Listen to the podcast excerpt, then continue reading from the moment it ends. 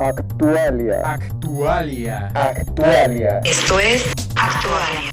Hola, ¿cómo están? Bienvenidos a este espacio llamado Actualia. Mi nombre es Pablo Torres. Hola, hola, eh, buenas tardes. Mi nombre es Eduardo Muñoz.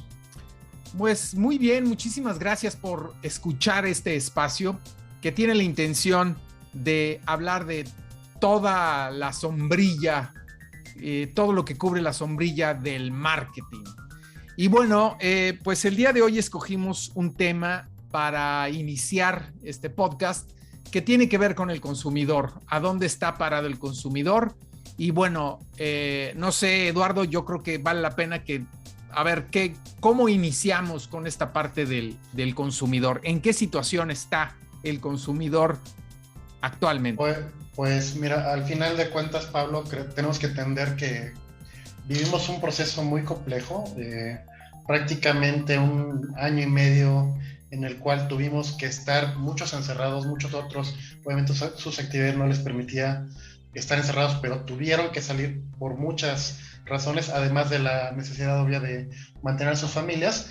Y eh, la, el comercio, tal cual como lo conocíamos, eh, creo que no va a regresar. Sí, por ejemplo, ahorita ya la semana pasada salí al centro de la ciudad y vi que hay muchísima gente caminando, pero no es la misma interacción social que se veía previo a la pandemia, ¿no?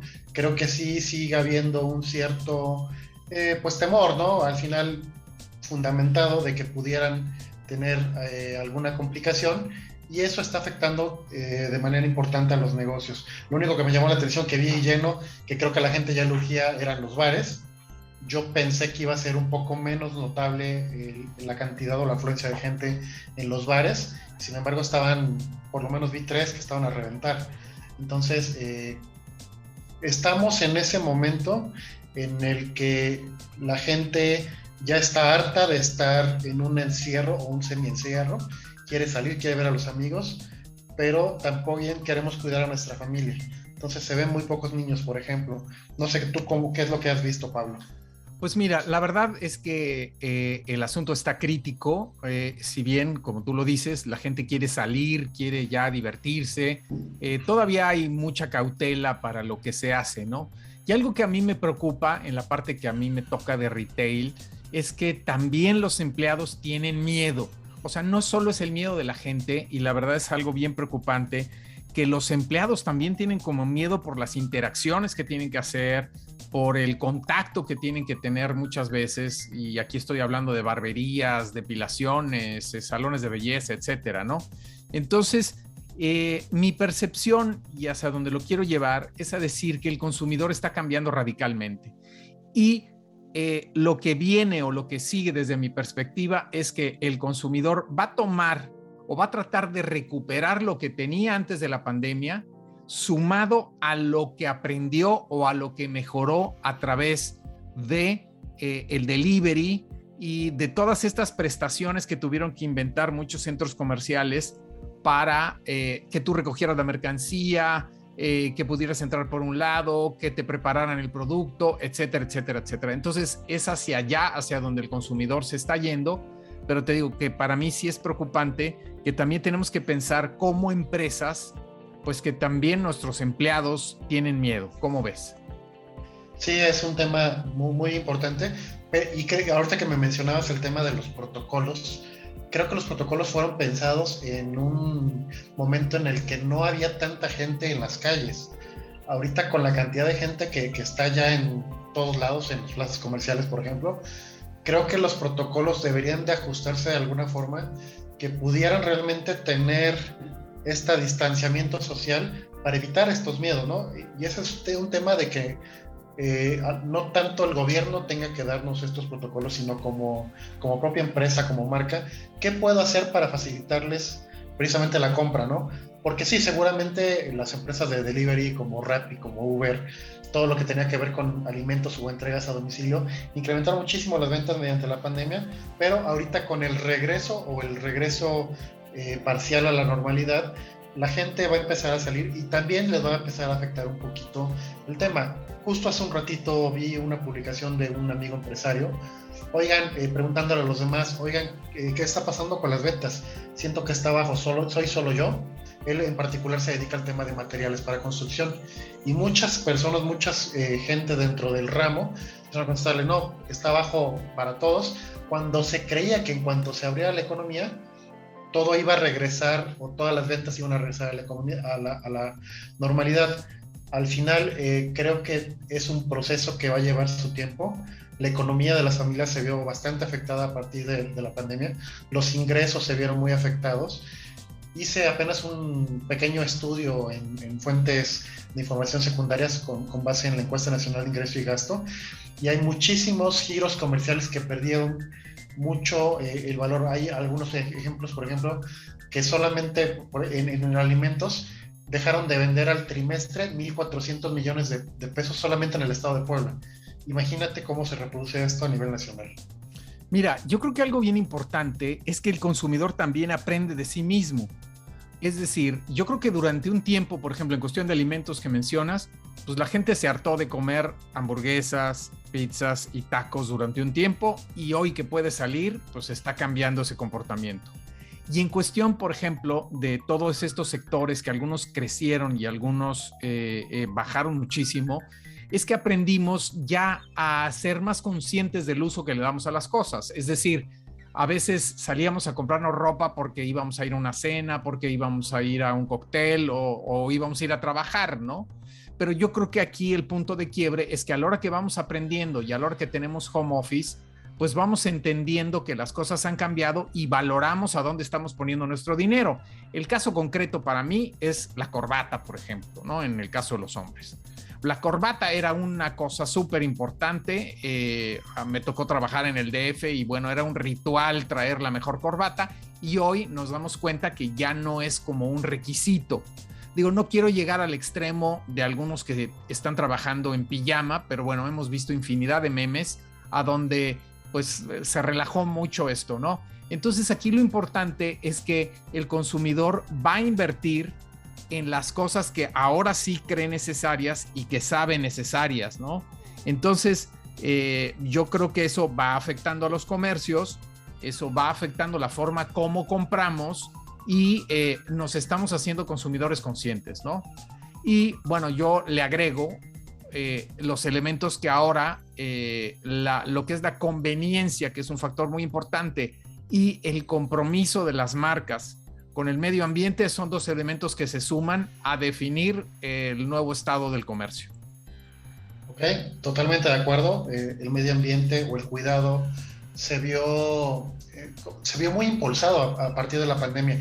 Muchos le achacaron el tema de que esta nueva enfermedad surgió porque no estamos respetando la ecología. Entonces, obviamente, tomó mucha relevancia este tema, sobre todo en las generaciones más jóvenes, ¿no? que son los más abiertos a los cambios. Hay algo que tenemos que entender muy claro. Eh, las generaciones jóvenes son los que más rápidamente se mueven en tendencias, porque obviamente se sigue aprendiendo y sigue buscando innovar las personas de la de tercera edad normalmente ya no cambian su forma de ser o su forma de pensar. Nos pasó hace algunos años, por ejemplo, con un proyecto que, que tenían que renovar unos baños para un estadio de béisbol y la gente de la tercera edad se, enojaba porque ¿por cómo les van a, a, renovar sus cosas si son lo mismo que habían tenido hace 50 años? Así fuera una letrina, la peor que pudieras haber visto en tu vida, no querían que se la tocaran porque eso es lo que toda la vida, toda la vida habían vivido. Entonces, tenemos que entender esa parte de las generaciones y cómo enfocarnos a tener una estrategia diferenciada para cada una de estas generaciones. Claro, qué buen ejemplo pones, porque fíjate que otra de las cosas que está pasando es el considerar la inclusión, la diversidad y la inclusión. Y precisamente a mí me sorprende mucho que el nuevo diseño de oficinas, del cual hablaremos en otro espacio, eh, contempla ahora tener baños sin género y tú si llegas a un estadio, pues normalmente ya sabías de qué lado te tocaba salir o por qué puerta salir para el baño que te tocaba. Hoy que estamos en políticas de inclusión, pues tiene que haber otro tipo de acomodo y esto también está afectando a los comercios, a los restaurantes y a las oficinas. Entonces, esto nos abre una nueva perspectiva, nos abre un punto de discusión tremendo, porque hay gente que tradicionalmente pues no lo acepta, pero lo que sí es que, bueno, pues no le podemos negar a la gente el hecho de que necesita el baño, pero tampoco podemos ir al otro extremo que a donde algunas personas pues eh, eh, deciden meterse al baño que no les corresponde. Entonces, lo mejor y la solución pues es tratar de hacer estos espacios sin género. Me tocó ya ver el diseño de una oficina abierto a este tipo e incluso yo le sugería a, a las empresas, me preguntaban, oye, ¿por qué no hay instalaciones específicas? Y yo le decía, oye, es que tú tienes que decidir si vas a hacer los baños tradicionales o vas a hacer baños eh, pues, sin género, ¿no? Entonces, esto es, esto es bien importante y ese es otro de los factores que está haciendo que cambie, eh, pues que cambie las personas y que cambie el consumidor. Sí, totalmente de acuerdo. Y fíjate que ese es un área de oportunidad que muchas empresas no están viendo. Yo entiendo que ahorita muchos están, eh, pues a lo mejor limitados por el tema de, cómo también les afectó la pandemia, cómo tenían que sobrevivir a todos los gastos operativos, a, pagar sueldos, a pesar de no estar operando al 100%, pero tienen que entender muy bien qué es lo que está pasando con el consumidor, tienen que acercarse a su consumidor. Aquí, ojo, de repente puede haber muchos eh, asesores que te venden estrategias de cómo vender. Eh, hablamos, hablemos de estos gurús que, que existen en, en, los medios que todo el mundo hemos visto en algún momento.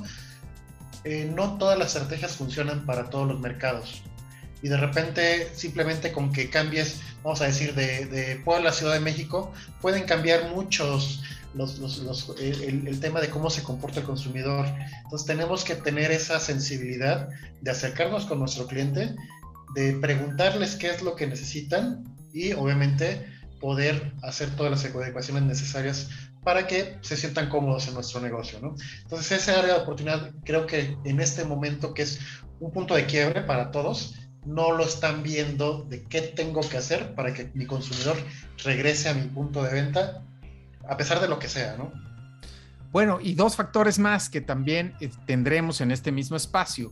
Uno de ellos, bien importante, es la tecnología. Cómo se, eh, se integra la tecnología a cambiar toda esta percepción del consumidor, lo que tiene que tener eh, eh, que, que, ayuda a mejorar la cadena de suministro, que ayuda a tener control en las tiendas y que le da mucha mejor, pues mucha mejor impresión, digámoslo así.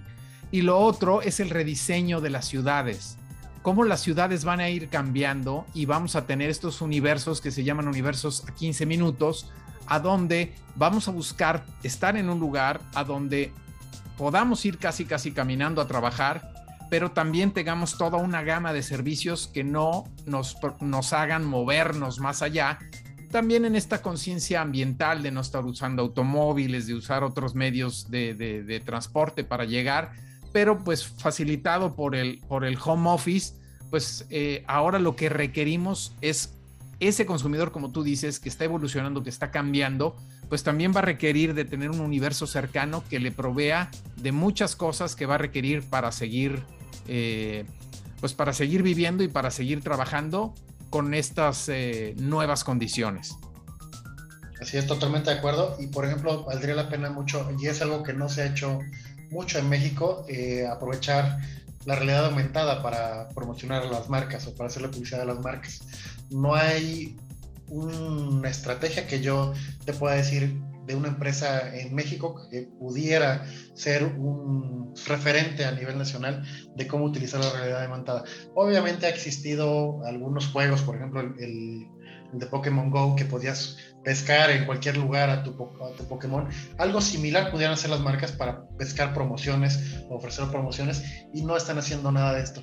Simplemente se siguen con la publicidad tradicional, que digo, funciona para muchos casos, pero creo que en este método de, de, de, de erupción, de, innovar, pudieran tener un mercado totalmente nuevo eh, al que no han atendido. No, definitivamente, y este es otro tema que tendremos también en este podcast.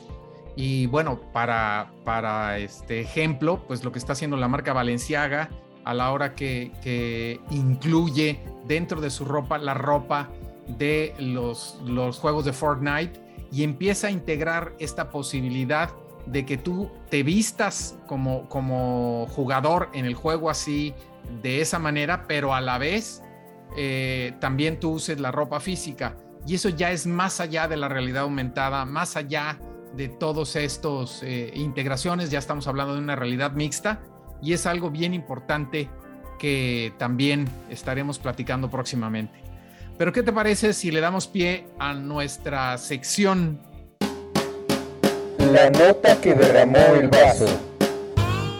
Oye Lalo, eh, ¿cómo ves todo este universo de Apple y todas estas novedades que ha presentado hace muy, muy poco tiempo? ¿Hasta dónde crees tú que va todo, toda esta estrategia? ¿Realmente crees que, Apple está haciendo lo correcto? Mira, yo creo que Apple eh, perdió mucho desde hace 3 o 4 años en temas de innovación. Simplemente están haciendo cambios menores, pero ya no hacen esos cambios que podían modificar la realidad de, del consumidor. Eso, eso, esos cambios profundos como las pantallas táctiles, creo que, digo, entiendo que el tema tecnológico ya no ha avanzado tanto que les permita hacer estas innovaciones que construyeron esta gran marca, eh, pero sí podrían pensar en cómo eh, agregar o dar valor agregado a través de algún tipo de complemento de servicio. Eh, vamos a decirlo, que pudieran dar un poquito más de um, algún tipo de software adicional que pudiera ayudar para algunos temas como productividad laboral, como productividad en casa, etcétera, etcétera. Algo que pudiera ofrecer o que pudiera agregarle valor a los productos como tal. Yo sé que la gente que ama Apple va a seguir comprando la marca, pero creo que eh, no está creciendo esta comunidad de la gente que ama Apple, ¿no? Poco a poco se mantiene, pero no ha crecido.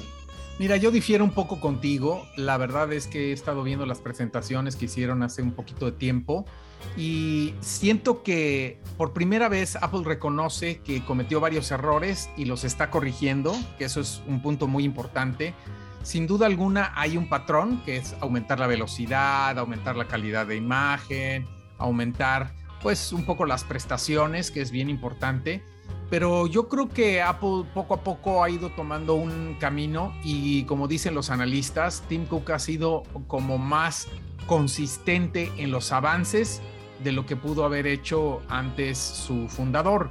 Entonces, pues yo creo que el futuro ahí está, está por escribirse y pues ya no solo se trata de tener una computadora bonita, lo que sí creo yo, eh, para terminar esto, pues es que tienen que encontrar la forma de que los precios sean más asequibles, ¿no?